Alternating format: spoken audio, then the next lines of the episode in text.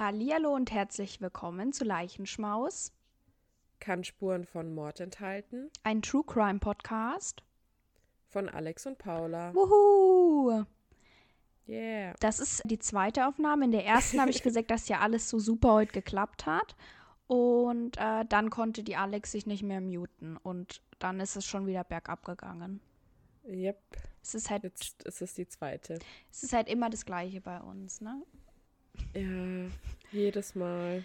Ja, aber wir haben heute Freitag, den 9.12. Wir haben Viertel nach zehn gerade. Und Alex und ich fühlen uns sehr produktiv. Wir sind auf jeden Fall hier schon richtig krass am Hasseln, müssen beide später noch arbeiten gehen. Und äh, haben gedacht, wir starten unseren Tag gleich mal mit einer Podcastaufnahme. Yeah. Okay, kommen wir zum Thema. Alex, sag uns doch nochmal, was heute unser Thema ist. Ja, also unser Thema heute ist Terrorismus bzw. Terror. Ja, das war mein Wunschthema.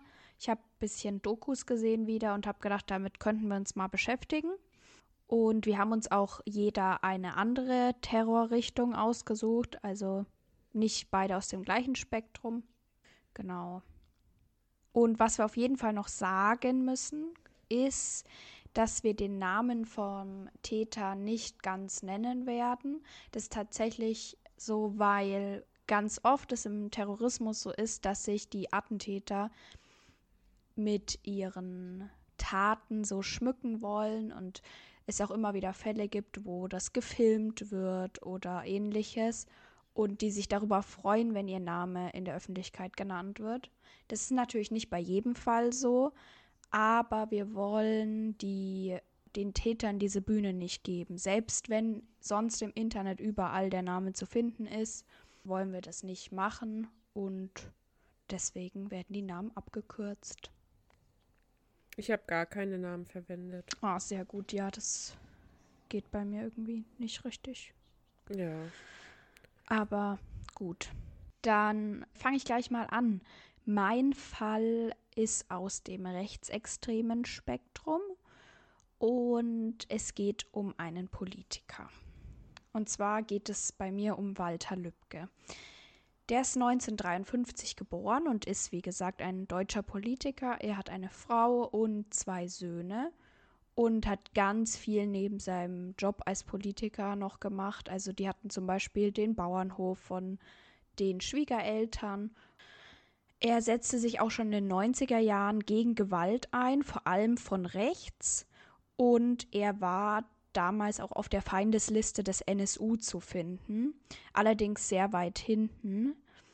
Und von 1999 bis 2007 war er Abgeordneter des Hessischen Landtags für die CDU.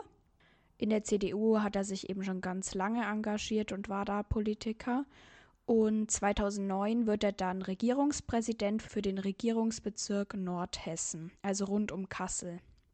2015 erlangte er dann deutschlandweite Bekanntheit durch sein Engagement für Flüchtlinge und gegen die Pegida.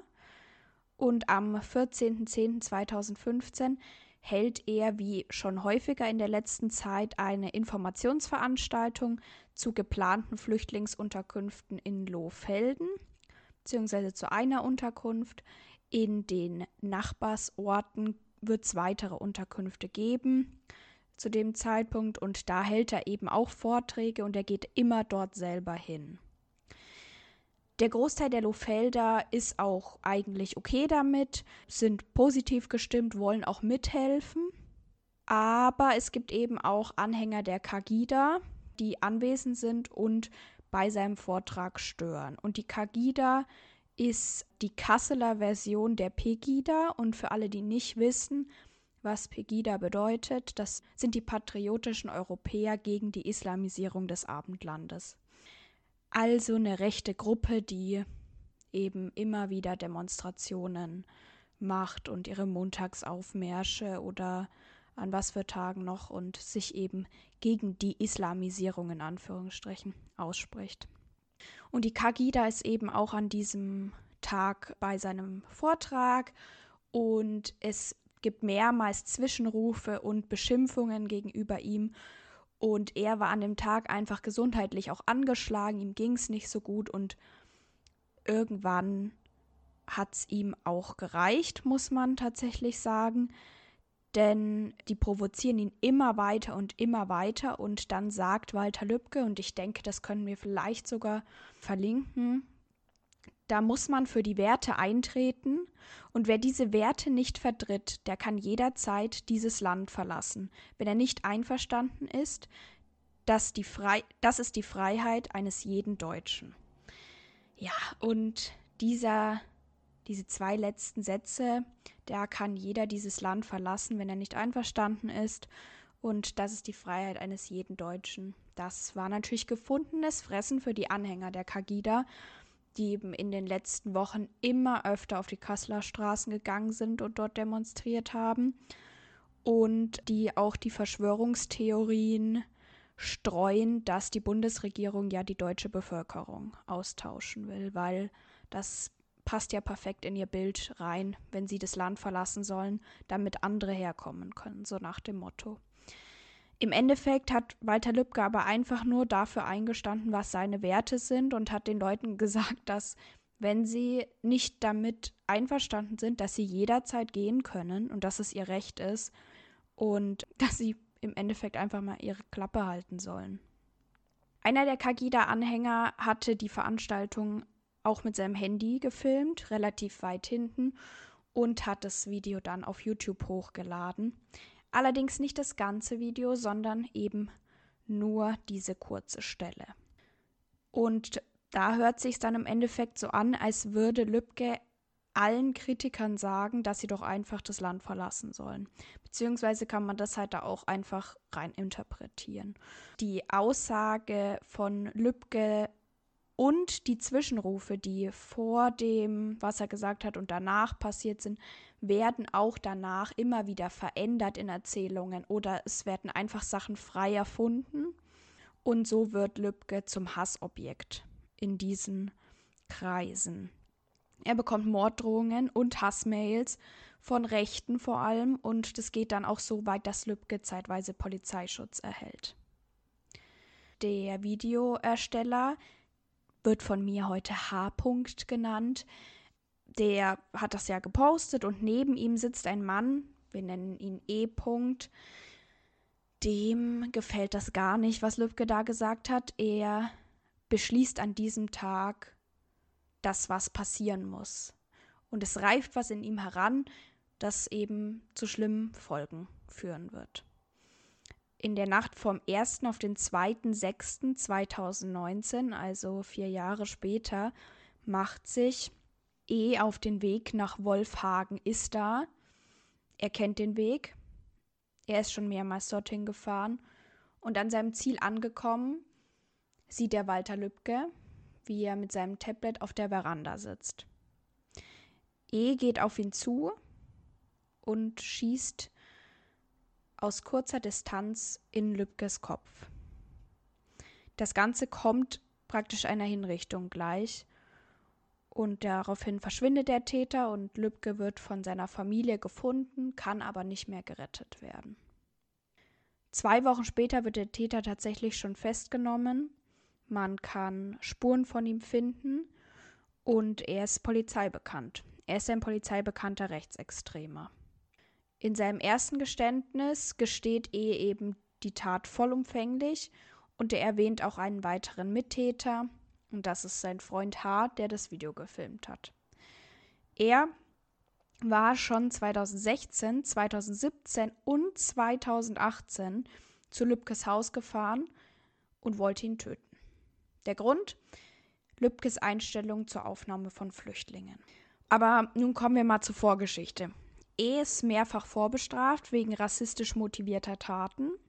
Auch sein Komplize H ist aktenkundig und die beiden sind dem Verfassungsschutz bekannt.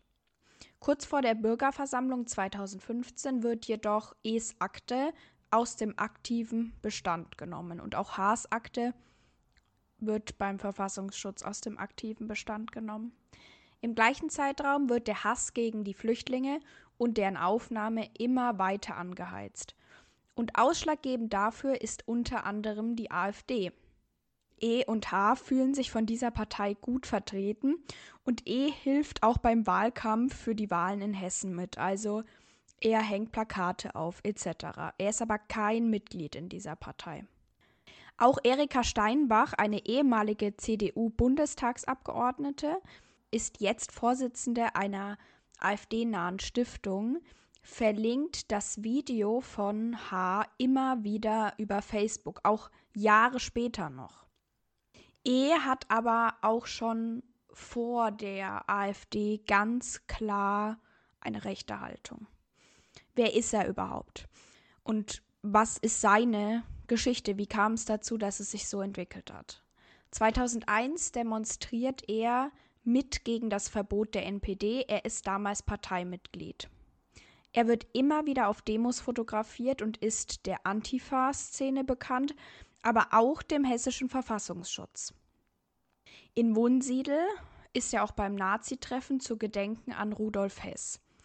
Bei NPD-Aufmärschen ist er immer wieder dabei. Er wird bei diesen Demonstrationen auch mehrmals aktenkundig. 2003 zum Beispiel wegen einer Körperverletzung in Neumünster. Dort attackiert er eine Frau und einen Mann der linken Gegenseite. Auch 2003 wird er wegen Lagerung von Sprengstoffen aktenkundig. 2004 ist er auf einer Neonazi-Demo in Gladenbach und dort wird er wegen Mitführen eines Messers und Beamtenbeleidigung aktenkundig. Aber sind es die ersten Straftaten? Nicht wirklich. E wird schon deutlich früher aktenkundig. Man muss sagen, er kommt aus einem Dorf bei Wiesbaden mit einem älteren Bruder. Es ist eine mittelständige Familie, Vater und Mutter arbeiten. Und mit 15 wird er das erste Mal straffällig. Er setzt ein Haus, in dem eine türkische Familie wohnt, in Brand. Allerdings gibt es nur eine Verwarnung, weil keiner zu Schaden gekommen ist. Danach begann er Brandanschläge auf Geflüchtete aus Jugoslawien, auch mit einer Gruppe von Neonazis. Und später macht er dann einen Hauptschulabschluss, bricht zwei Lehren ab und arbeitet hier und da als Aushilfe. Mit 19 attackiert er in einer Wiesbadener Bahnhofstoilette einen muslimischen Mann mit einem langen Messer, was er dabei hat. Erst sticht er von hinten auf ihn ein und dann von vorne.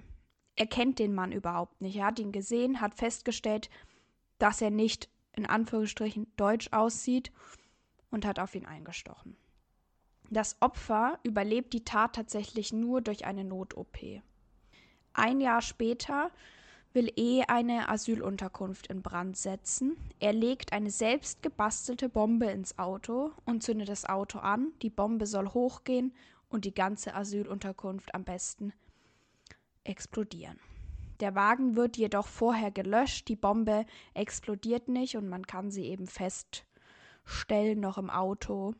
Und im Urteil wird dann eben eine extrem hohe Aggression und auch Ausländerhass festgestellt, aber tatsächlich auch eine psychische Störung, und zwar Borderline. Er erhält daraufhin sechs Jahre Jugendstrafe. Nach der Haftstrafe zieht er dann nach Kassel und dort wird er 2002 immer wieder bei Nazi-Demos gewalttätig und den Rest habe ich ja auch schon ein bisschen vorgetragen. E war in massiv gefährlichen Neonazi-Szenen unterwegs. Also er war nicht nur auf den Demos, sondern ist unter anderem mit Mitgliedern von Combat 18, das ist auf Deutsch gesagt die Kampftruppe Adolf Hitler, so nennen sie sich. Das ist ein Teil der Blood and Honor Szene. Die sind seit 2000 in Deutschland verboten.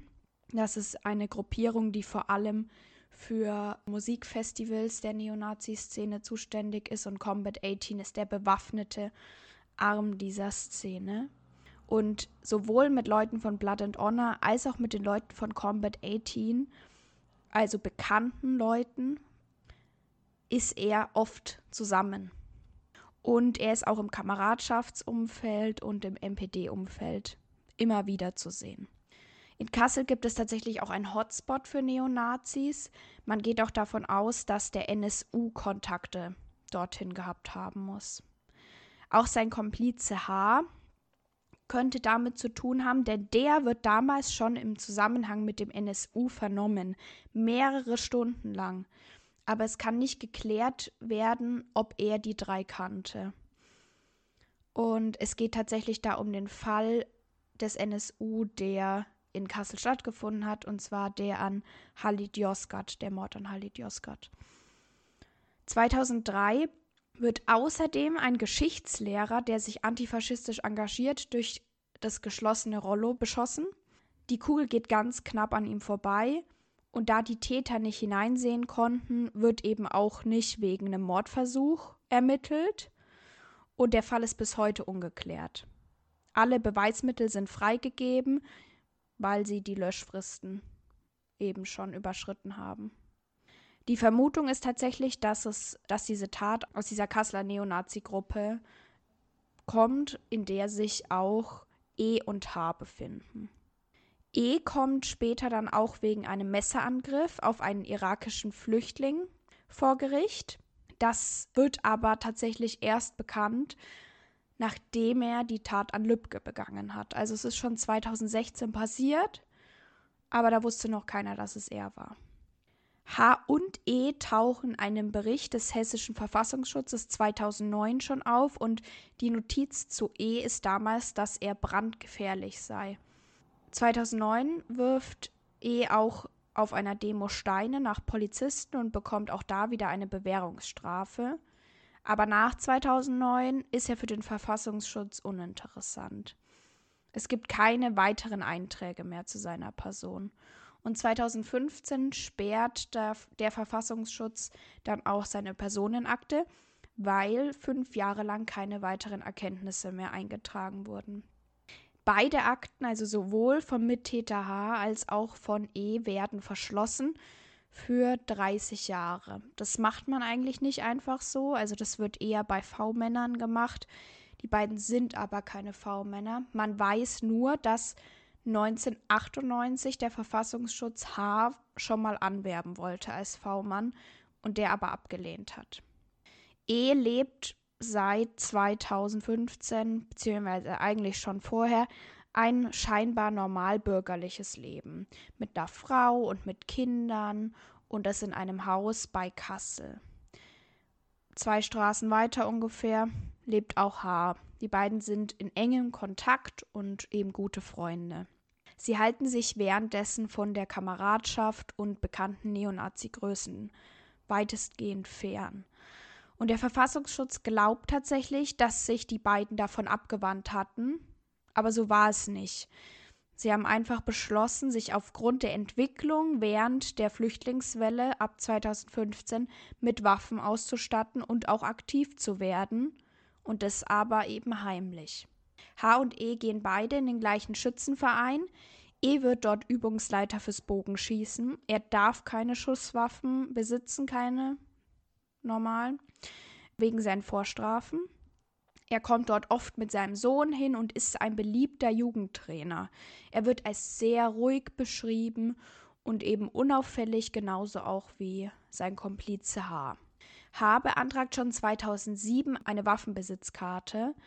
Kassel, also die Stadt, verweigert sie ihm und er klagt dagegen.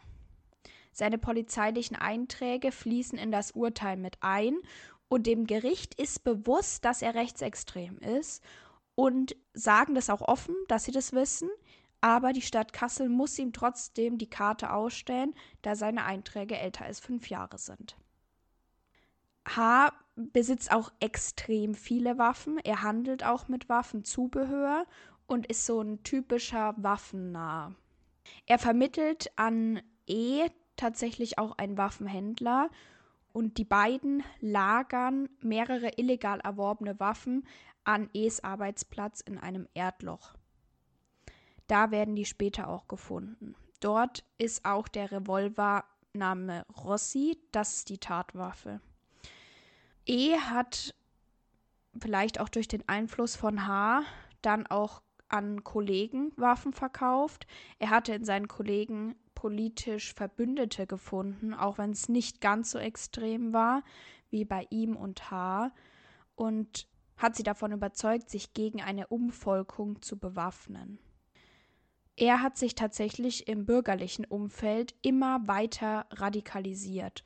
Und man geht auch davon aus, dass H. spätestens 2016 davon wusste, dass E. einen Politiker töten will. H. selbst soll auch Mordgedanken gehabt haben und die auch mehrmals ausgesprochen haben. Am Tag vor der Tat ist H. am Schießstand mit einem 9 mm Kaliber sowie die Tatwaffe und fünf Tage später ist er dort erneut mit diesem Kaliber. Nach der Tat ist es so, wie schon gesagt, E gesteht und sagt, er war der alleinige Schütze, aber er hat einen Mittäter gehabt oder sogar mehrere. Allerdings zieht er kurz darauf das Geständnis zurück und gibt ein neues ab. In diesem Geständnis sagt er dann, er hat gar nicht geschossen, er wäre mit H dort gewesen dieser hätte seine Waffe gehabt und sie wollten Lübcke eine Abreibung verpassen, ihn also gar nicht umbringen. Es kam dann zu einem Streit und aus Haas Waffe hätte sich ein Schuss gelöst. Der Leiter des Schützenvereins, der sich ja mit Waffen auskennt, der die beiden kennt, der aber vor allem eben gute Waffenkenntnis hat, sagt, als man ihm erzählt, was E im Verhör gesagt hat, dass er sich das nicht vorstellen kann, dass ihm das noch nie passiert ist und dass er nicht wüsste, wieso das hätte passieren sollen, einfach so.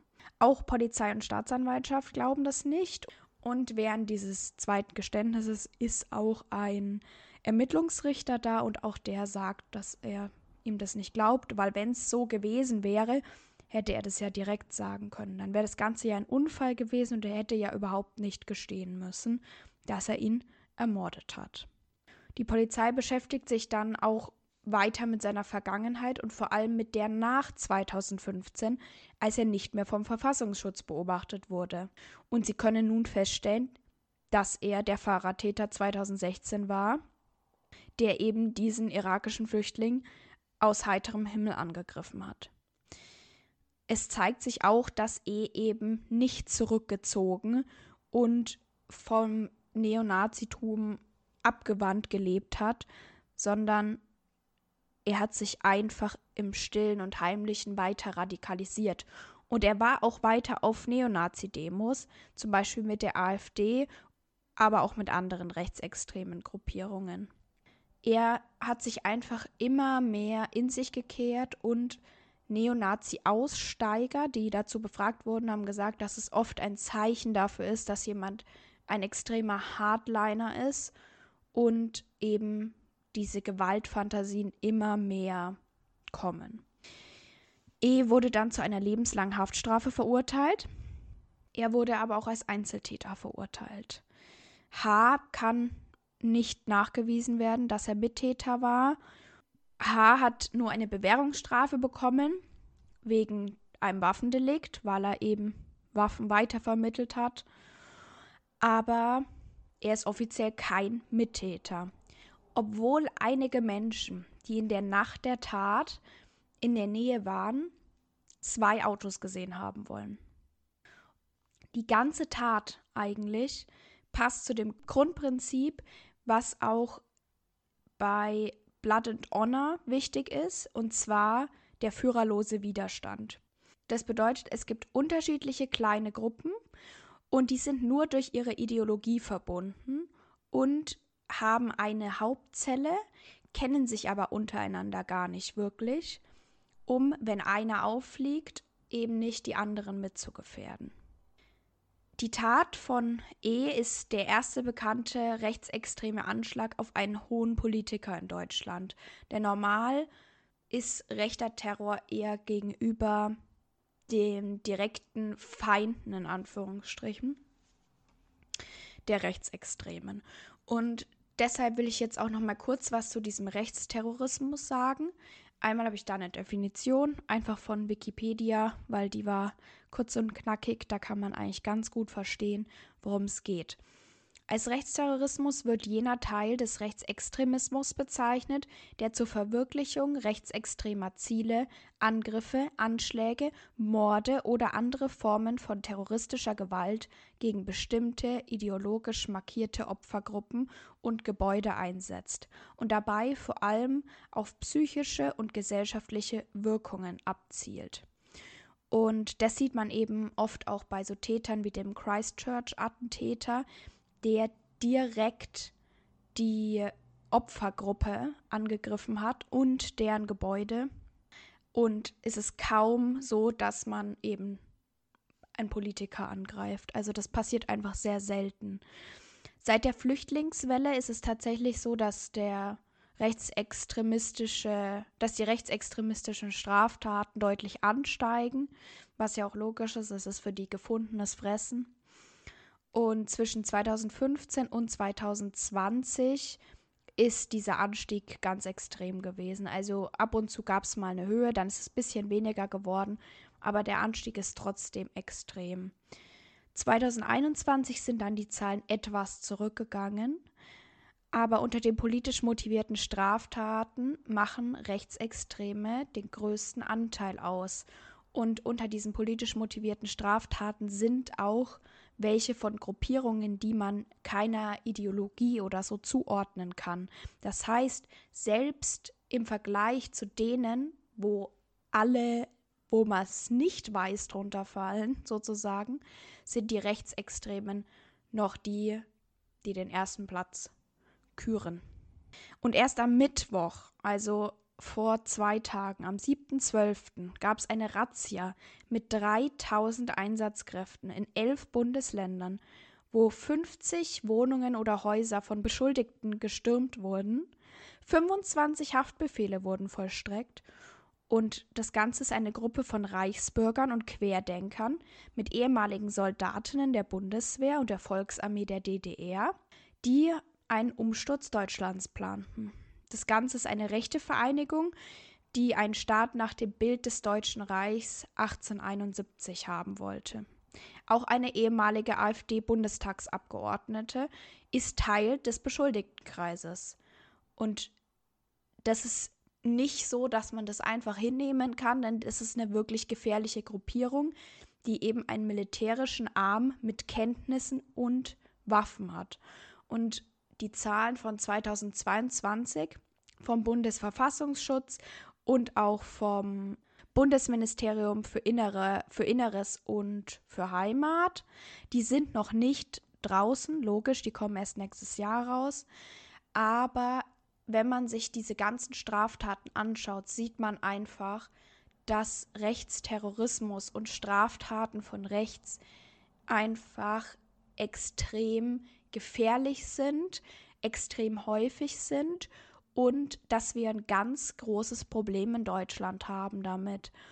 Dieser Fall von diesem E und auch seinem in Anführungsstrichen Komplizen H zeigt ja eigentlich nur, dass es der größte Fehler war, dass der Verfassungsschutz gesagt hat, wir beobachten die nicht mehr, weil sie sind jetzt nicht mehr auffällig geworden und genau in diesem Moment haben sie sich immer weiter radikalisiert und dann hat E eben diesen, diesen Tatbeschluss gefasst. So, ja, im Endeffekt ist das mein Fall und jetzt würde ich gerne mal Alex Meinung hören.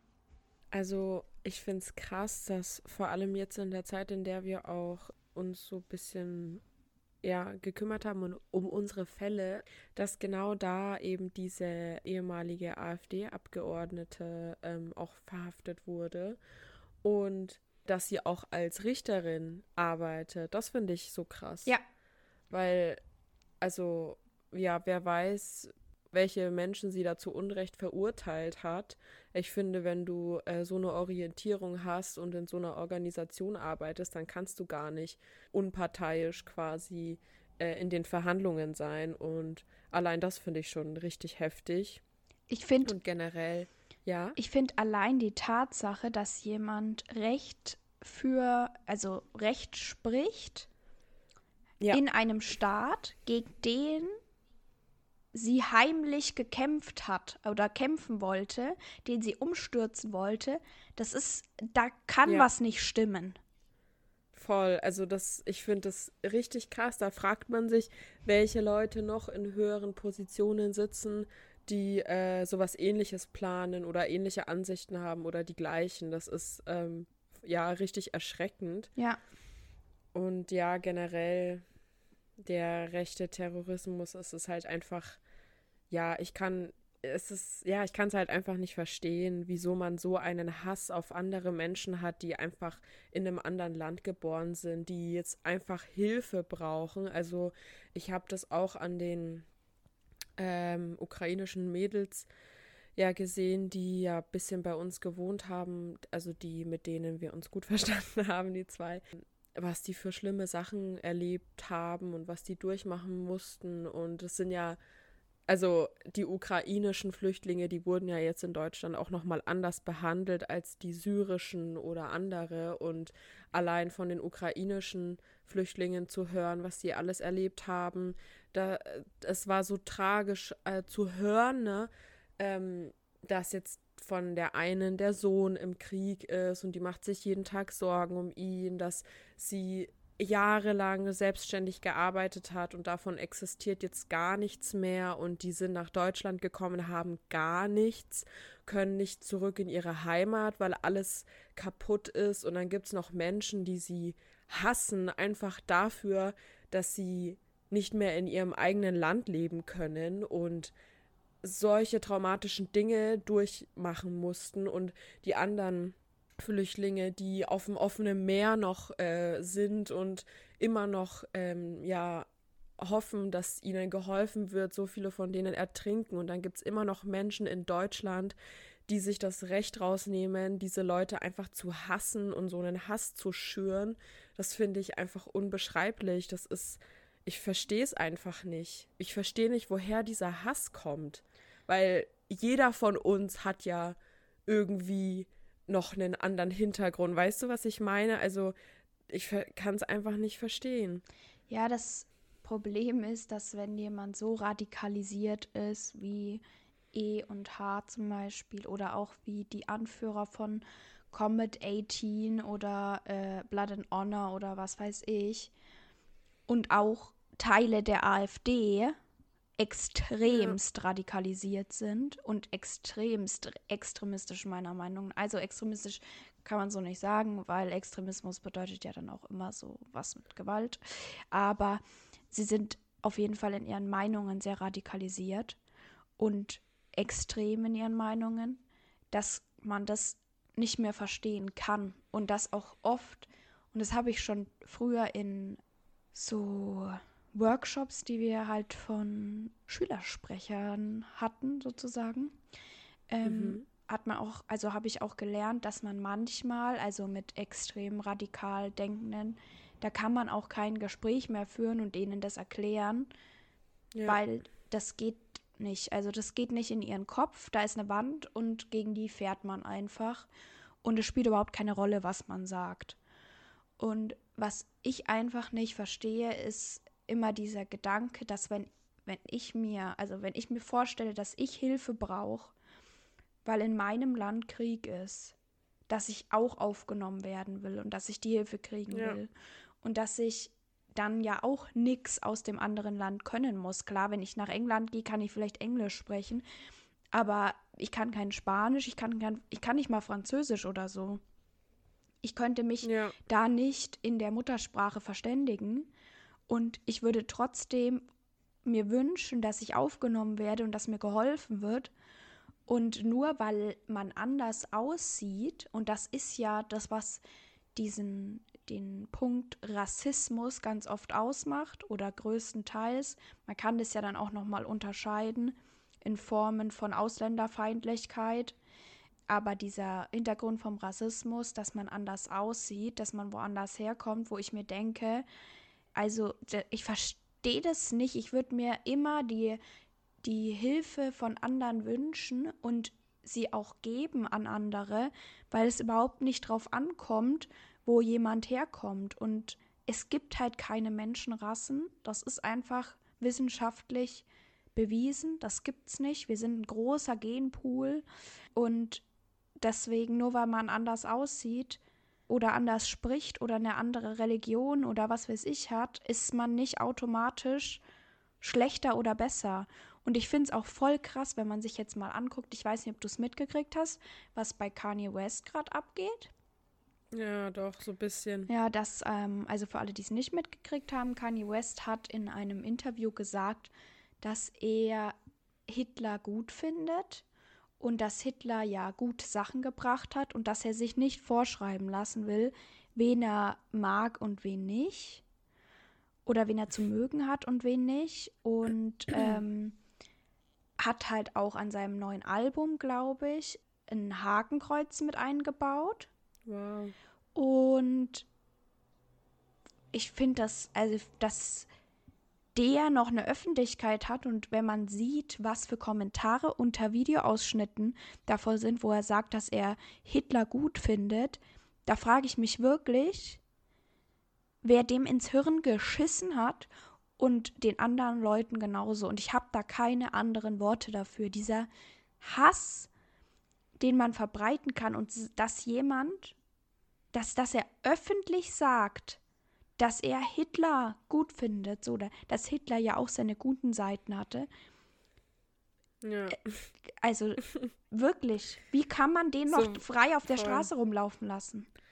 Was bringen diese guten Seiten, wenn er so viele Leute getötet hat und verfolgt hat und ja, gequält hat? Also, was. Vor allem ist ja die gute Seite, die er genannt hat, ist, dass ähm, Hitler Autobahnen gebaut hat, wo ich mir dachte, Junge, Super. wenn er es, also so, das ist keine gute Seite. Du, und so, wenn er es nicht gemacht hätte, hätte es jemand anderes ja, gemacht. Vor allem selber hat er es ja eh nicht gemacht und er hat den Auftrag ja. erteilt, aber wer weiß denn überhaupt, ob das wirklich seine Idee war? Und dann sagt er noch so, dass er ja auch das Mikrofon, was er benutzt, erfunden hätte, was überhaupt was? nicht stimmt, weil das stimmt doch. Ja, das hat eben. einfach ein, ein schwarzer Mann, ich glaube sogar in Amerika erfunden. Also das, äh, da habe ich, ich habe keine Worte, finde ich, dafür, wie offen so ein Rassismus ausgelebt wird. Und Kanye West ist BPOC, aber er ist trotzdem ein Rassist und er, vor allem ist er ein Antisemit. Ja. Und das ist echt. Ja. Ja, das stimmt. Ich finde es auch krass, also wenn ich jetzt zum Beispiel äh, mit meinen Eltern im Urlaub bin in Italien, da gibt es auch immer wieder Läden, wo es halt so voll viele Hakenkreuze und gibt. sowas. Ne? Genau, genau. Und das finde ich auch so heftig. Als ich das das erste Mal gesehen habe, war ich richtig schockiert. Tassen mit Hitler drauf, Kaffeedosen. Und, und mit den SS-Zeichen. Genau, und halt auch noch mit anderen ähm, Diktatoren, also gibt es da auch. Aber ich finde es halt einfach krass und ich dachte mir damals schon, wie viele Nazis sich da wahrscheinlich irgendwas kaufen, weil du das halt in Deutschland nicht äh, machen darfst, so quasi. Also da kannst du ja sowas nicht verkaufen. Ja. Und wie viele sich da wahrscheinlich irgendwelche Dinge holen und die dann daheim ausstellen. Und ich meine, also du darfst kaufen, was du willst, aber du kannst doch nicht so einen, so einen Diktator, so einen schrecklichen Menschen so wie sage ich das so, als einen Heiligen ansehen. Also das, ich, ja, das ist doch verrückt. Also. Ich habe da auch gelesen, dass es, also es gab 2005 oder 2004 gab es einen äh, Versuch in der, e, in der ganzen EU Nazi-Symbole zu verbieten und es ist einfach gescheitert und offensichtlich hat es ja bis heute nicht funktioniert, weil Italien darf es immer noch ja. zeigen. In USA ja. ist es auch so, dass es unter den, da fällt es auch unter den Freedom of Speech, dass man äh, den Hitler groß machen darf. Was? Anscheinend. Krass. Und das ist halt was, wo ich mir denke, nur weil das, weil der nicht in eurem Land das gemacht hat, ist nicht okay so. Aber da gibt es ja auch Voll. extrem viele, die sich Hakenkreuze und SS-Symbole und sowas tätowieren lassen. Ich meine, ja. das gibt es in Deutschland auch, aber äh, wenn du da erwischt wirst, gibt es ja trotzdem Ärger. Ja, voll. Ja, also. Krass. Ja. Ich werde auf jeden Fall einiges auch verlinken und posten dieses Mal zu dem Fall, was nichts mit dem Täter zu tun hat. Es wird kein Bild vom Täter geben, es wird ein Bild von Walter Lübcke geben, der sich ja wirklich auch viel für Flüchtlinge eingesetzt hat und eben wollte, dass sie hier aufgenommen werden und diese Chance bekommen und dass man sich um sie kümmert sozusagen. Zum Täter wird es keine Bilder geben. Es wird aber dann einfach zu ganz vielen anderen Sachen noch Bilder und Verlinkungen und sowas geben. Und eben auch zu diesem Beitrag vom Bundesministerium für Inneres und Heimat, weil da kann man sich eben auch das genauer angucken. Also da ist wirklich auch mit Straftaten und so, das ist aufgelistet, da sind Tabellen da. Da kann man einfach mal sehen, wie das war in den letzten Jahren. Ja, wir haben jetzt eine kurze Pipi-Pause gemacht nach meinem Fall und ich übergebe das Mikrofon an Alex. Genau. Also ich will jetzt vorab äh, nochmal dazu sagen, dass, also ich habe einen Fall, der in der DDR spielt, äh, in den Olympischen Spielen. Und ich möchte erstmal ein bisschen was zum Ablauf sagen von der DDR und den Olympischen Spielen. Und dann, ja, geht es dann auch später um den Terroranschlag. Aber ich fand es auch interessant mit der DDR, wie das da damals abgelaufen ist. Deswegen werdet ihr auch ein bisschen was darüber hören.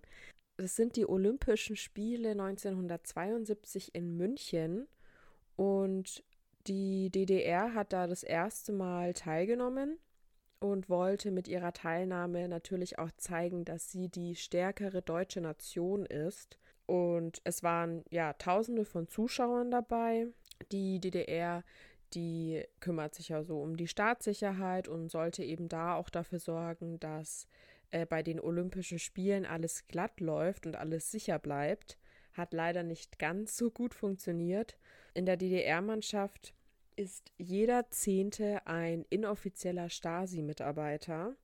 Diese gehörten oft zum engsten Umfeld der Sportler also man konnte nicht so wirklich Vertrauen aufbauen, weil eben dein eigener Trainer oder auch deine eigene Physiotherapeutin Mitglied der Staatssicherheit äh, sein könnte und dich dann eben anprangern könnte, wenn du was Falsches sagst über die DDR oder über was anderes. Deswegen war da wie immer jeder ziemlich paranoid und sehr still, hat nicht so viel gesprochen. Ja, alle Staatsorgane sind im Einsatz vorhanden bei den Olympischen Spielen. Also es waren Offiziere dabei, Zuträger und eben auch Spitzel. Die Sportler, die wurden sehr stark auf den Sieg abgerichtet. Also du musstest wirklich immer dein Bestes geben und dein Ziel im Auge behalten. Und das Ziel war nämlich, immer der erfolgreichste zu sein. Es war quasi nur was wert, wenn du eine Medaille gewonnen hast und da wäre es auch am allerbesten gewesen, wenn du die Goldmedaille gewonnen hast, weil manchmal nicht mal die bronzene oder die silberne Medaille gereicht hat. Also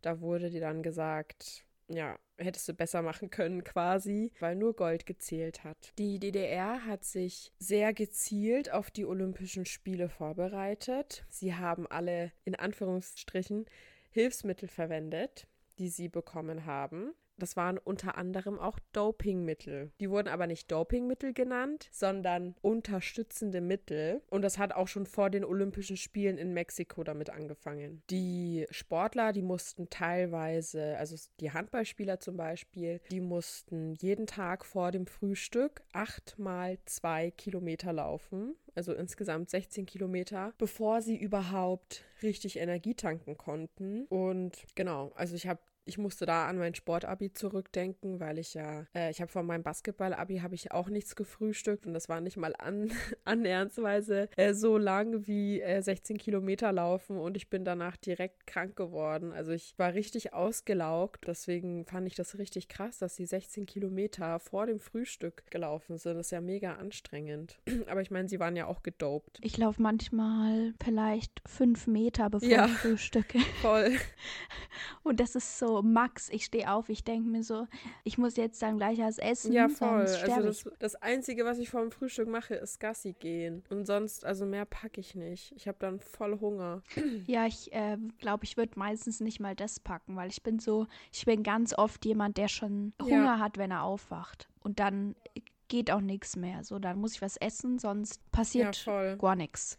Dachte ich mir eben auch. Also echt echt krass. Manfred Ewald, der hat sich quasi so ein bisschen um die Doping-Sache gekümmert. Also so wie ich das verstanden habe, hat er dafür gesorgt, dass die Sportler in der ganzen DDR ihre unterstützenden Mittel bekommen und auch anwenden, weil für Manfred Ewald äh, der Sport ein Mittel des Klassenkampfes war. Also es wurde da sehr, sehr, sehr ernst genommen. Gabriele Wetzko berichtet, das war eine Sportlerin, ich glaube, sie war Schwimmerin, dass es zu DDR-Zeiten kein Doping im Ausland gab, weil das bei der Ausreise immer sehr stark kontrolliert wurde. Und wenn du eben gedopt warst, durftest du nicht ausreisen. Dann hattest du quasi nicht die Erlaubnis dafür. München, September 1972. Wie gesagt, das war das erste Mal, dass eine selbstständige Olympiamannschaft der DDR bei den Olympischen Spielen teilgenommen hat. Die DDR-Sportler, die wurden sehr gut auf ihren Einmarsch vorbereitet. Sie hatten bestimmte Uniformen, also Einmarschuniformen erhalten und haben auch bestimmte Sprechchöre vorgeführt und auch das Fahnenschwenken sehr gut eingeübt. Sie hatten auch bestimmte Plaketten auf ihrer Kleidung, und zwar waren das die Olympischen Ringe und Hammer und Sichel. Und sie haben auch Essensgutscheine bekommen, verschiedenen Farben, damit jeder erkennen konnte, woher sie kamen. Michael Gruber, der war äh, 1972 ein Gastwirt in Kiefersfelden und der erzählt ein bisschen über die Touristendelegation. Da wurden nämlich extra Touristen ausgewählt, die mit ausreisen durften quasi, die sich das anschauen, äh, die Olympischen Olympischen Spiele. Und diese Touristen, die waren sehr, sehr vorsichtig. Also sie haben nur über Dinge geredet, die sie erzählen wollten, beziehungsweise erzählen durften. Und haben sich auch nicht darauf eingelassen, dass die anderen Leute neugierig waren und Gespräche führen wollten. Also sie waren sehr wortkarg und ja, haben kaum gesprochen, nichts von sich selbst aus erzählt und ja, Michael Gruber meinte auch, dass quasi nicht daran interessiert waren, ein menschliches Gespräch zu führen. Die Touristen lehnen es, lehnten es auch ab, von Journalisten interviewt zu werden. Ich habe da so eine Doku angeschaut äh, vom NDR und da hat man auch ganz genau gesehen, dass, dass die Leute eben nicht in die Kamera geschaut haben, wenn der Journalist sie was gefragt hat. Also die haben überall hingeguckt, außer in die Kamera und außer zum Journalisten. Die haben eher ihre Kollegen angeschaut und ja, so ein bisschen in die Luft geredet. Das, das fand ich auch ein bisschen merkwürdig, aber es zeigt ja auch, ja, wie gefährlich es sein konnte, wenn du dann da mal was gesagt hast. Es gab so ungefähr äh, 2000 auserwählte Touristen. Die wurden sehr sorgfältig ausgesucht. Das hat auch schon teilweise zwei bis drei Jahre vor den Olympischen Spielen angefangen, weil die Stasi nämlich bestimmte Kriterien gehabt hat, nachdem sie diese Touristen ausgewählt haben. Ja, also die Touristen, die sollten eben sehr treu und zuverlässig sein. Die sollten ordentliche Eigentumsverhältnisse haben ähm, bei denen eben dann auch die Flucht ausgeschlossen war. Und die Touristen, die bestanden auch fast nur aus Männern und die waren auch immer in Gruppen unterwegs. Michael Gruber erzählt, dass, dass er es sehr merkwürdig fand, dass auch die Touristen immer um Punkt 12 Uhr ins Bett gehen mussten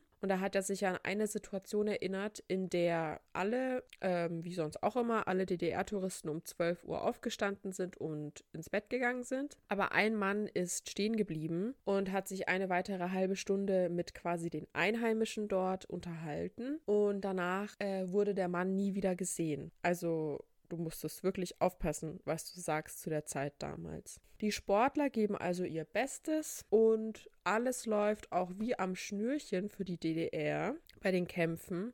Äh, ich habe ja gesagt, dass die Touristen vorher vorab ausgewählt wurden und auch geschult wurden.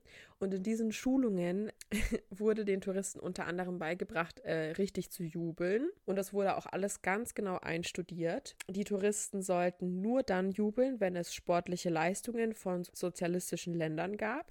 Und im Gegensatz dazu sollte die Leistung der kapitalistischen Länder nicht geehrt werden. Und dann hat sich daraus eben so ein Schlachtruf ergeben, der aber sehr uncool klingt. Und ich, äh, ich lese ihn jetzt mal vor. Das war nämlich 6, 7, 8, 9, 10. Klasse!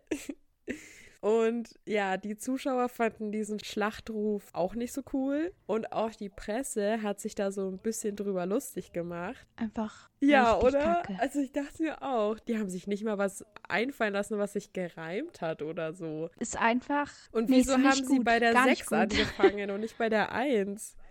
Ja, es ist auch weird, weil man zählt irgendwie auch gar nicht bis, also so, wenn du sowas machst, siehst du ja normal so ja. takttechnisch bis acht oder sowas.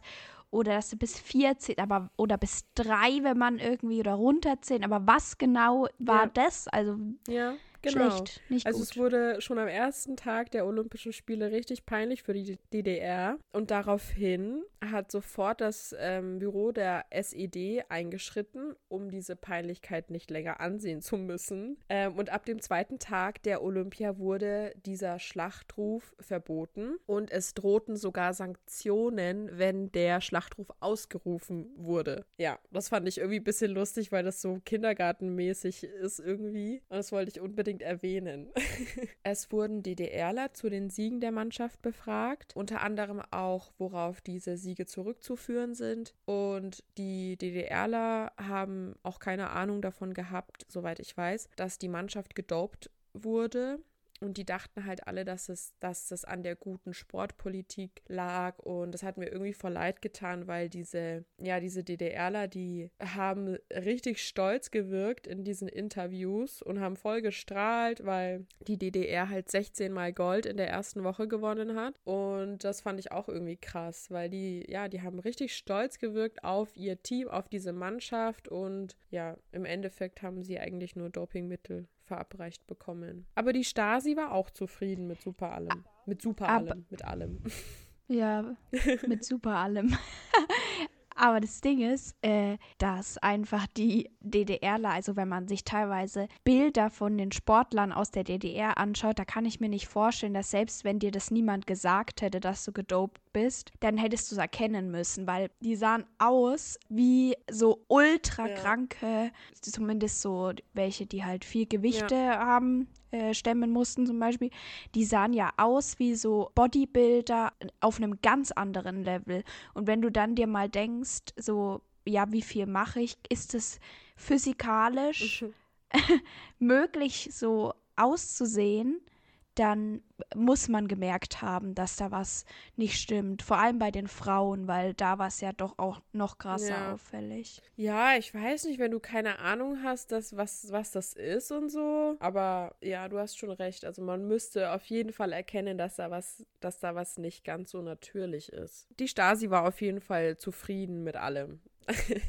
ja, alle waren gut drauf. Es ging auch den meisten gar nicht mehr um den Erfolg, weil sie ja schon fast alles erreicht hatten. Es lief ja alles wie am Schnürchen bis zu einem bestimmten Zeitpunkt. Die Mannschaft wurde am 5. September 1972 am frühen Morgen so ungefähr um halb fünf rum von Schüssen, die in unmittelbarer Nähe äh, des Gebäudes gefallen sind, aufgeweckt. Die Terrororganisation Schwarzer September hatte sich nämlich um circa 4.10 Uhr am Morgen in das olympische Dorf geschlichen. Um circa 4.35 Uhr standen sie im Schlafraum der israelischen Sportler. Die Türen waren nicht abgesperrt, da die Olympischen Spiele bewusst locker gehalten wurden, damit niemand den Spaß verliert und es weniger streng wirkt. Also auch die Polizei war unbewaffnet in Zivilbekleidung unterwegs, um diese Lockerheit beizubehalten. Sicherheit, ne? es gab den Befehl, nicht auf den Balkon zu gehen. Auf der anderen Seite würde sich nämlich irgendwas ereignen, weswegen die DDR-Sportler in Gefahr gerieten könnten. Es hieß nämlich, sie könnten von Querschlägern getroffen werden. Das ist so ein Langgeschoss. Es begann jedenfalls mit dem Überfall auf die israelischen Quartiere. Die Terroristen nahmen insgesamt elf Geiseln. Also ich hoffe, ich ähm, spreche die Namen jetzt richtig aus. Wenn nicht, könnt ihr mich da auch gerne korrigieren. Okay, also ich gebe jetzt einfach mal mein Bestes. Äh, ich sage jetzt einfach David Mark Berger, Seef Friedmann, Josef Gutfreund, Elisa Halfin, Josef Romano, André Spitzer, Amitsur Shapira, Kehat Shor, Mark Slavin, Jakob Sprenger und Moshe Weinberg. Bei dieser Geiselnahme kamen zwei israelische Sportler ums Leben. Das war einmal der Ringertrainer Moshe Weinberg und der Gewichtheber Josef Romano. Josef Romano wurde erst schwer verletzt und ist dann leider zwei Stunden später an seinen Verletzungen gestorben. Die palästinensischen Terroristen hatten übrigens auch im Vorfeld Hilfe von deutschen Neonazis bekommen. Also ich glaube, die haben denen mit den Waffen geholfen, aber bin mir da jetzt auch nicht mehr so sicher. Die Terroristen sollen ihre Geiseln auch misshandelt haben. Das haben dann später die zwei Witwen eben berichtet, also einmal die Frau von André Spitzer und von Josef äh, Romano. Die hatten dann später Akteneinsicht nach dem Anschlag und haben eben das dann berichtet. Der Bundesinnenminister Hans-Dietrich Genscher, der streitet das aber ab und er sagt, es gab keine Misshandlung. Um 5.21 Uhr wurde dann die Polizei und auch der Notdienst verständigt. Die DDR-Mannschaft war am vierten bis fünften Stock und eben direkt über der israelischen Mannschaft positioniert. Also deren Unterkunft war über der Unterkunft der israelischen Mannschaft. Und die Sportler haben auch aus dem Fenster geschaut und auch gesehen, wie die palästinensischen Terroristen auf dem Dach und auf dem Balkon standen und diese Terroristen hatten Strümpfe über den Kopf gezogen, damit man die Gesichter nicht erkannte und sie wirkten sehr nervös. Den Sportlern ist aber nichts passiert, die haben denen auch teilweise zugewunken und die Terroristen haben zurückgewunken und haben, haben nichts gemacht. Die Stasi verfolgte das alles natürlich. Sie hatten ja auch überall Spitzel unter den Touristen äh, die das dann der Staatssicherheit immer wieder berichteten. Und im Bericht von der Stasi stand auch, dass eine Leiche zum Abtransport vor die Tür gelegt wurde. Das war die Leiche des Ringertrainers Moshe Weinberg. Klaus Langhoff, äh, einer aus dem DDR-Team, der berichtet, dass es auch sehr lange gedauert hat, bis die Leiche von Moshe Weinberg abtransportiert wurde. Also ich glaube, es waren so zwei Stunden oder so, bis da dann jemand kam. Klaus Langhoff hat währenddessen Fotos gemacht, äh, in denen unter anderem zu sehen ist, wie die Terroristen dabei sind, das Gebäude zu betreten. Einer hatte auch eine Eierhandgranate in der Hand und es waren Stewardessen zu sehen und auch Vertreter der bayerischen Staatskanzlei, die mit den Terroristen ins Gebäude sind. Um 6.40 Uhr gab es dann die erste Verhandlung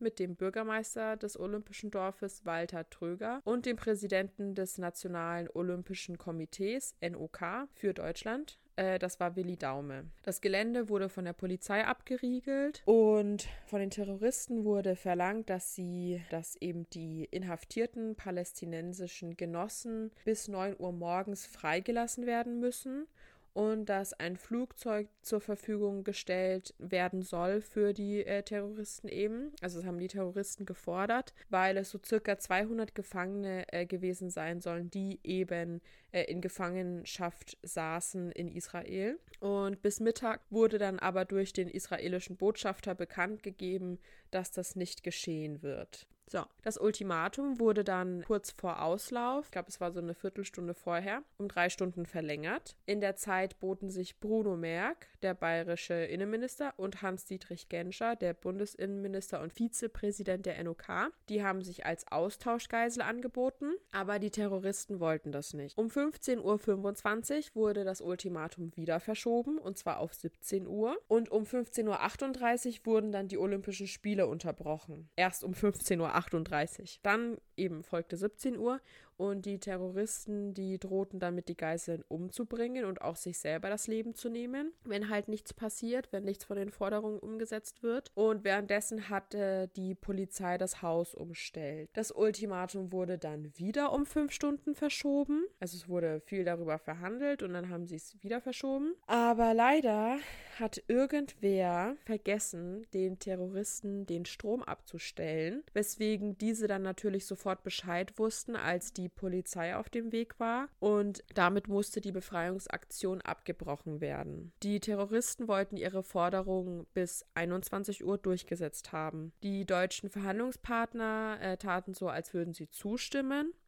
und sie sollten dann um 20.30 Uhr zu einer Vereinbarung kommen. Die Terroristen hätten ausgeflogen werden sollen mit Hilfe von Hubschraubern und mit ihren Geiseln im Gepäck und die Scharfschützen sollten abgezogen werden. Das war quasi der Plan von der Polizei. Um 22 Uhr circa sollten die Terroristen mit den Geiseln mit einem Bus zu den Hubschraubern fahren. Der Hubschrauber hatte mit Absicht einen fast leeren Tank, dass die Polizisten eben die Terroristen am Flughafen angreifen konnten. Der Befreiungsversuch war aber leider sehr schlecht geplant, weswegen das alles doch nicht so funktioniert hat, wie sie es gerne gehabt hätten. Die Beamten sind sind von fünf Geiselnehmern ausgegangen und hatten deswegen nur fünf schlecht ausgebildete Scharfschützen dabei. Es waren aber acht Geiselnehmer und wie gesagt, die Scharfschützen waren kaum ausgebildet. Zusätzlich gab es auch noch ein freiwilliges Polizeikommando. Das bestand allerdings nur aus Streifenpolizisten,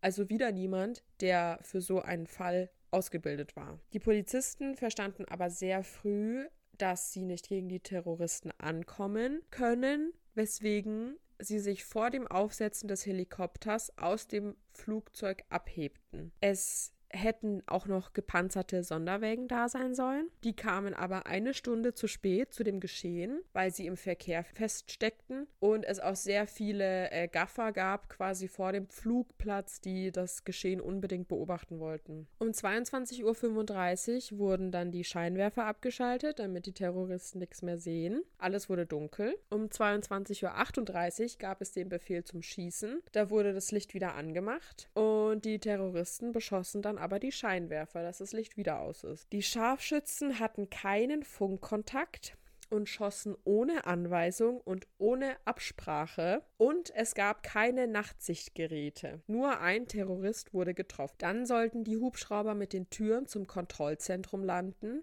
was sie aber nicht taten. Damit ähm, war dann ein Polizeischütze im Sichtfeld von drei anderen Schützen. Der Polizeibeamte schoss erst, als ein Terrorist direkt auf ihn zulief und er ähm, erlegte ihn mit einem Kopfschuss. Da aber die neu eingetroffenen Polizeibeamten nicht wussten, dass dieser Beamte zu ihnen gehört, eröffneten diese ein Feuer und verletzten den Beamten und einen ähm, anderen Polizeibeamten, der neben ihm lag, äh, schwer mit Schusswunden. Um 23 Uhr berichtete dann ein Pressemitarbeiter der NOK der anderen Presse vor Ort, dass die Geiseln freigelassen wurden und vier Terroristen getötet wurden. Um 23.31 Uhr verbreitete eine Nachrichtenagentur die Eilmeldung, dass alle israelischen Geiseln befreit worden waren und die meisten Terroristen tot seien. Und und um 23.50 Uhr meldete der Polizeipräsident der Presse, dass der Kampf noch nicht vorbei war und äh, das Flugfeld noch nicht geräumt war. Das war also alles, ja, gelogen, um die Leute zu beruhigen quasi, aber hat nichts gebracht, weil immer noch weiter gekämpft wurde. Um 0 Uhr 5 des 6. September hieß es dann vom Sprecher der Bundesregierung, dass quasi alles wieder in Ordnung sei, alles glücklich und gut verlaufen ist. Aber zu dem Zeitpunkt wurde immer noch geschossen. Die Panzer trafen dann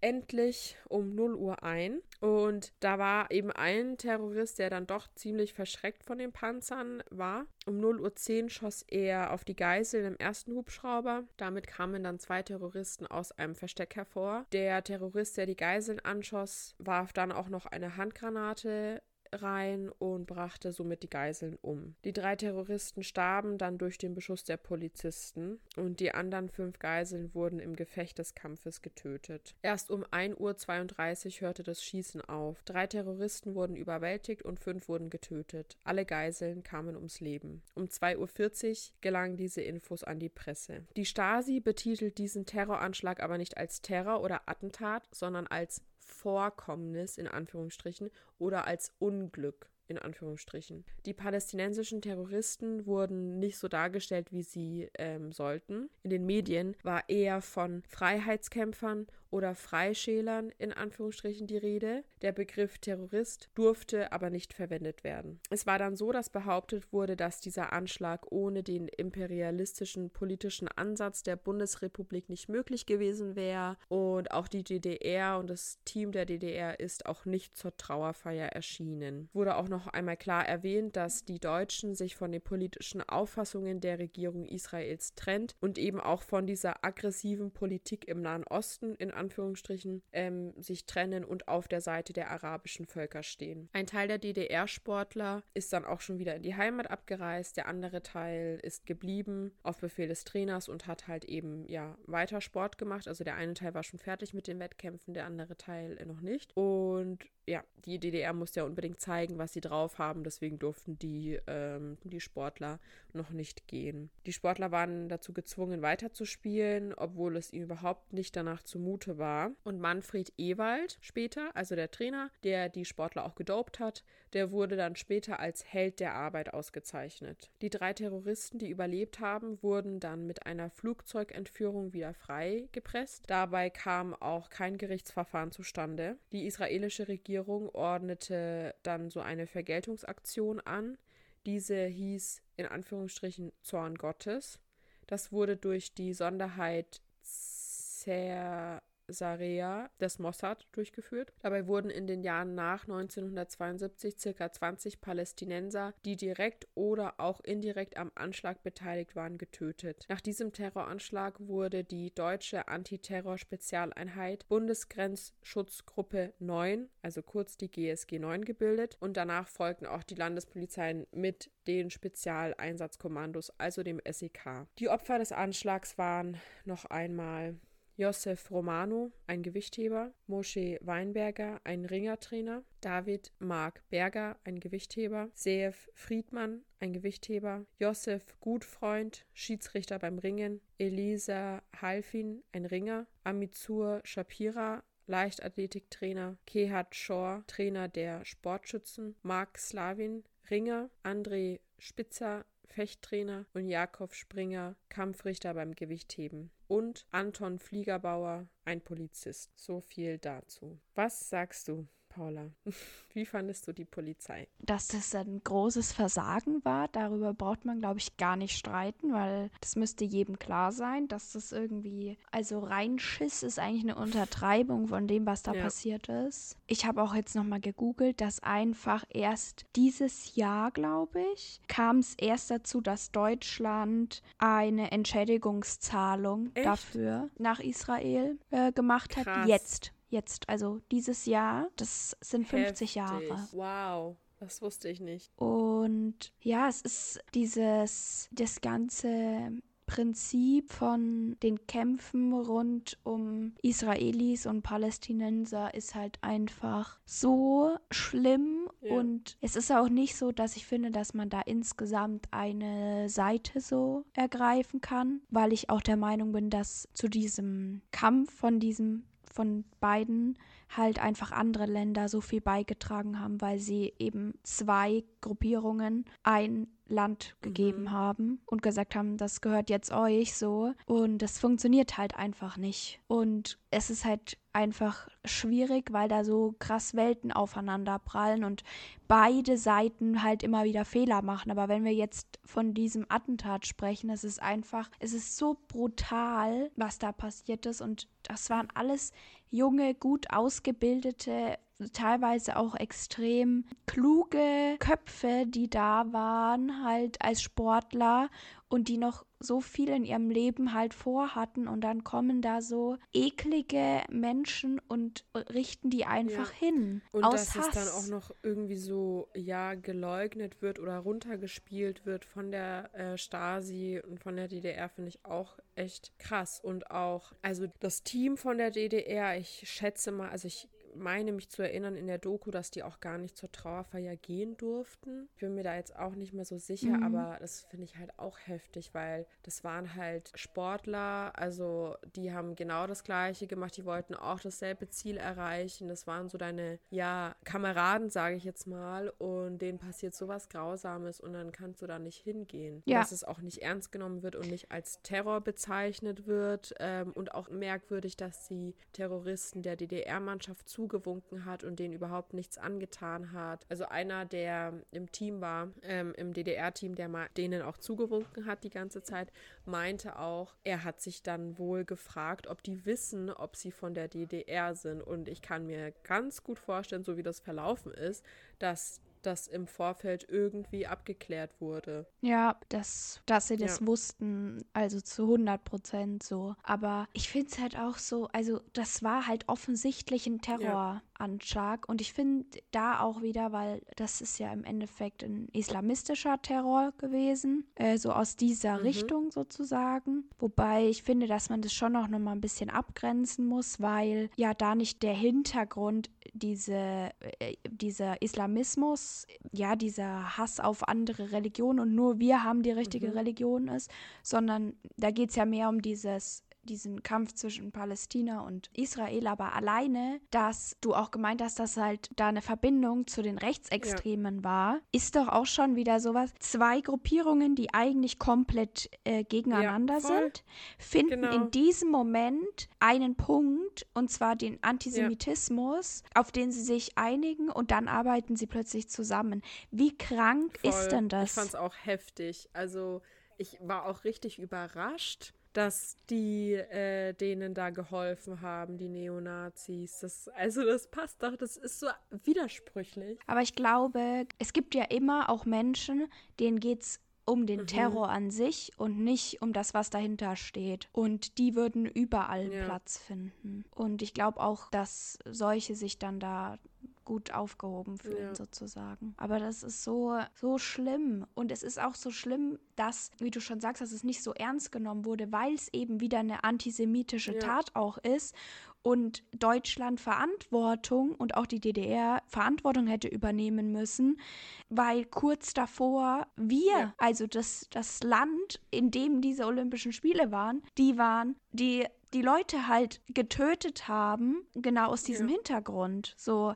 Und dann zu sagen, das ist kein Terroranschlag und das runterzuspielen und auch nach 50 Jahren erst Zahlungen da äh, auszugeben, finde ich, ist so total traurig. Das, also traurig beschreibt es gar nicht. Ich kann mir nicht vorstellen, wie wütend das Juden und Jüdinnen in Deutschland mhm. machen muss. Dass so eine Verantwortung einfach nicht da ist. Und dass es immer noch so ist, dass sie so naja, nicht komplett akzeptiert werden und diese Verantwortung eben so ja, weggeschoben wird. Voll. Was ich auch äh, dazu, kommen wir nochmal zu Kanye West, weil da gibt es so ein Interview von ihm auch, wo man ihn irgendwie darauf anspricht, dass er halt ja so einen mhm. Dachschaden hat und dann sucht er sowas raus und zeigt so ein Bild, also man kann sich richtig erkennen bei dem Video, was ich gesehen habe, aber da geht es so darum, dass so in, in so vielen äh, Film- und Musikvorständen, dass da viele Leute, halt in Amerika, viele, die halt da wichtige, hohe Positionen mhm. haben,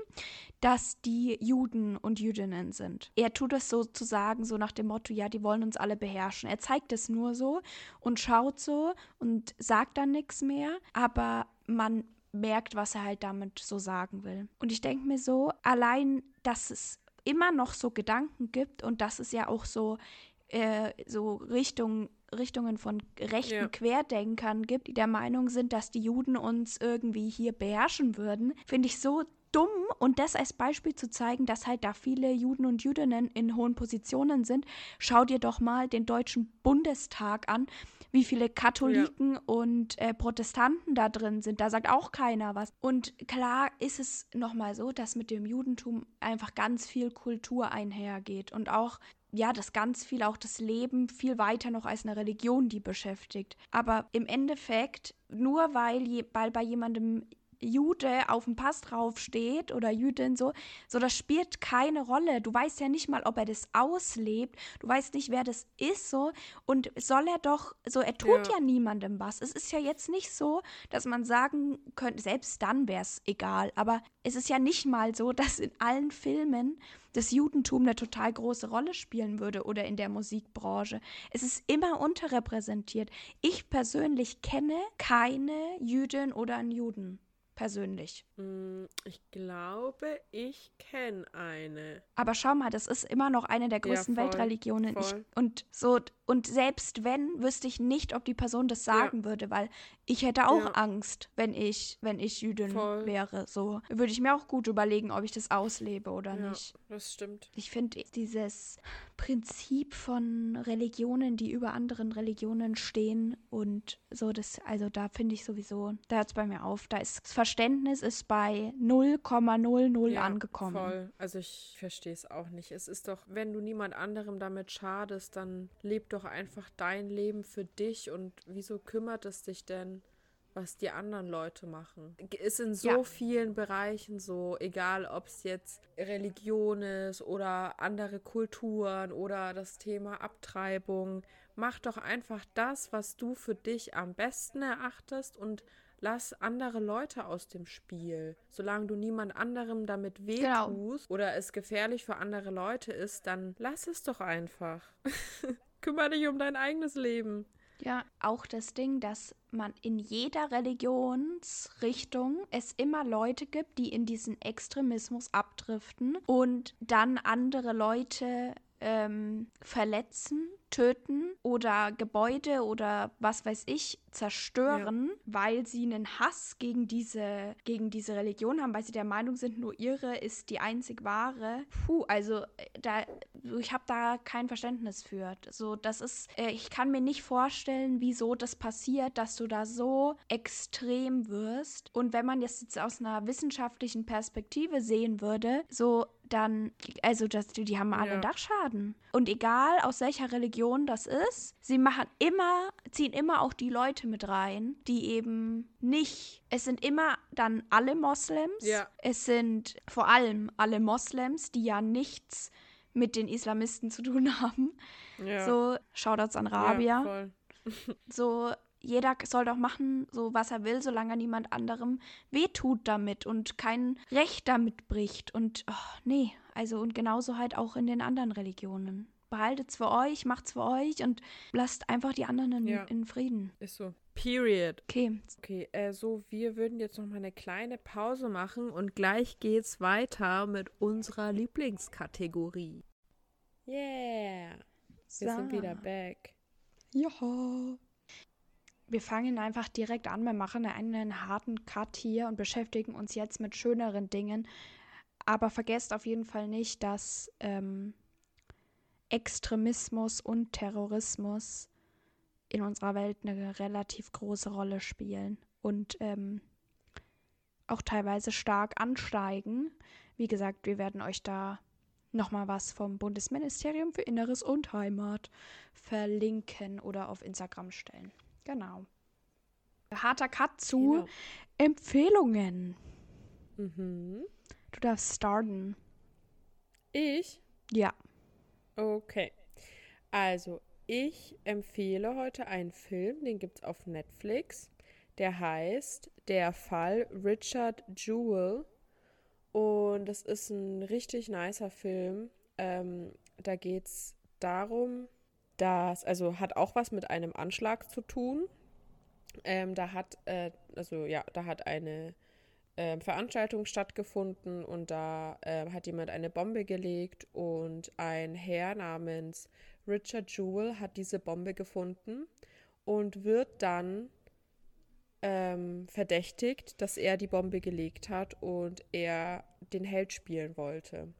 Und man sieht darin, wie schrecklich diese Anschuldigungen auf die Familie waren. Man merkt halt in dem Film, wie sehr äh, die Familie unter diesen Anschuldigungen gelitten hat. Und ähm, ja, der Film war richtig, richtig gut. Ich habe da fast geweint sogar. Ich habe echt äh, sehr viel Mitleid gehabt. Und das, ähm, soweit ich das verstanden habe, äh, spielt es auch nach einer wahren Begebenheit. Und ja, also es lohnt sich auf jeden Fall, den Film anzuschauen. Ich fand den super nice. Ah, okay. Ich habe ihn gleich mal hinzugefügt auf Netflix in Ja. meine Liste.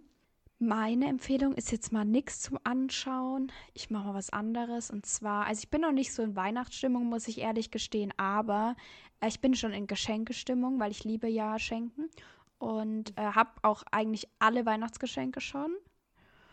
Sehr nice. Und ich kann euch nur empfehlen, wenn ihr jetzt so Kleinigkeiten, zum Beispiel fürs Wichteln oder so macht, oder ihr wollt einfach Freunden noch mal so eine Kleinigkeit schenken, dann macht, ähm, wenn ihr keinen Bock auf Plätzchen backen habt oder wenn ihr das zu langweilig findet, weil ich mag Plätzchen backen nicht so gerne, muss ich ehrlich sagen, dann macht Brechschokolade. Also einfach Schoki schmelzen und dann irgendwie zum Beispiel Nüsse oder so Obst oder so und dann halt oder Salzbrezeln, dann die Schokolade drüber schütten und dann warten, bis es halt kalt ist und dann in so kleine Stückchen brechen und in so kleine Tüten abfüllen. Oder macht gebrannte Mandeln, also beides eine Empfehlung. Gebrannte Mandeln gehen ja auch ganz einfach in der Pfanne mit Zucker und so. Und dann habt ihr mal was anderes und es ist eine süße Kleinigkeit. Ihr könnt noch eine Karte dazu machen und dann habt ihr eigentlich schon ein schönes kleines Geschenk. Sehr schön. Ja, ne? Ist süß, oder? Ja, finde ich auch. Okay, und dann kommen wir zur allerbesten und allerliebsten Lieblingskategorie. Und zwar zu Schmaus oder Graus. Yeah. Ich dachte, Willst das ist Graus oder Schmaus. Wir machen heute mal was anders. ja, ein bisschen Abwechslung tut gut. Muss auch mal sein. Wer fängt an? Du. Okay. Also, ich habe ein Graus. Und also ich, ja, es gibt bestimmt viele Leute, die das auch aufregt. Ähm, aber das ist mir die letzten Tage bewusst geworden, immer wieder. Und zwar muss ich immer mit dem Zug zur Uni fahren. Und letztens hatte ich echt einen Scheißtag, wo ich eh schon äh, verschlafen hatte und halt dann den späteren Zug nehmen musste und dann hatte der Verspätung und dann saß ich im Zug und war mega müde und wollte einfach nur in Ruhe mein Buch für die Uni lesen. Und dann höre ich, wie eine Dame, also erstmal saß ich vor dieser Frau, die hat Videos auf ihrem Handy angeschaut. Bitte, bitte, wenn ihr Videos auf dem Handy anschaut, bitte benutzt Kopfhörer. Ich habe echt fast einen Nervenzusammenbruch gekriegt da in dem Zug. Ich war so aggro. Erstmal saß ich vor ihr und ich höre schon, wie dieser, wie diese, wie das Handy von ihr schon diesen Lautstärkepegel überschritten hat und schon diese komischen Geräusche macht, ne? Dieses, wie nennt man das? Dieses wisst ihr, was ich, du weißt ja, was ich meine. Ja, Wenn ja. was zu laut ist und dann hört man das am, am Gerät schon. Und dann dachte ich mir, okay, ich setze mich einfach ganz weit weg von ihr.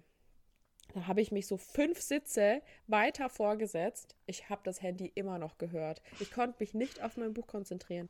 Dann musste ich umsteigen. Dann stehe ich am, an der Haltestelle. Sie steigt natürlich auch aus. Oh. Sie steht 150 Meter von mir entfernt und ich höre ihr Handy immer noch. Ich habe es immer noch gehört.